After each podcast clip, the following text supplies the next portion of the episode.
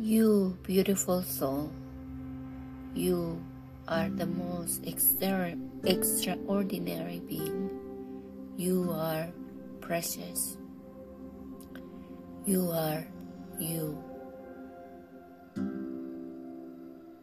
You are the honey of the bee that sits and blooms. You are the most beautiful and precious soul that the eye can see and feel. You are infinite and you are precious. Delight in who you are and be who you want to be today.